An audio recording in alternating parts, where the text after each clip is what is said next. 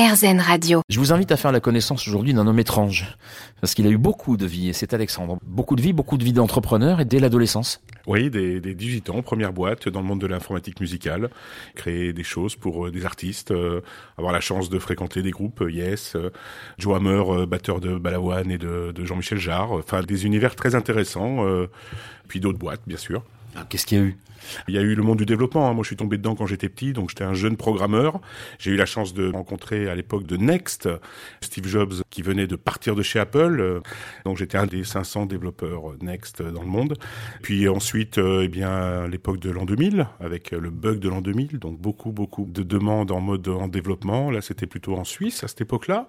Et puis après avoir été pressé comme un citron, une envie de continuer à faire de l'informatique, mais cette fois-ci de partager et de devenir euh, professeur et puis directeur de filière, euh, directeur d'école euh, supérieure, jusqu'au moment où on a envie de créer sa propre école, euh, il y a une quinzaine d'années, avant que le développement, l'informatique soit ce qu'elle est aujourd'hui.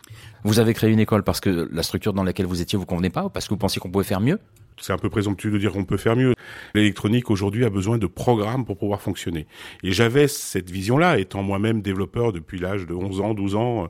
Et les écoles n'enseignaient pas forcément les bons langages et surtout tout simplement la programmation et uniquement de la programmation. On avait du réseau, on avait du concept informatique, mais on n'avait pas forcément que de la programmation. Donc j'avais cette vision d'une école qui enseigne que des langages de programmation sur 5 ans pour sortir à bac plus 5 avec euh, avec un vrai bagage pour pouvoir répondre au marché et, aux acteurs qui aujourd'hui font le marché euh, dans l'informatique.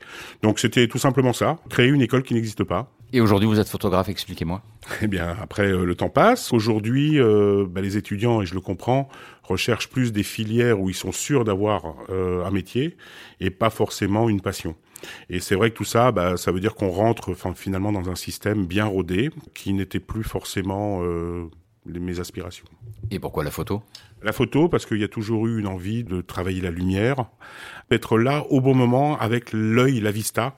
Et ça, c'est passionnant parce que ça touche tous les domaines.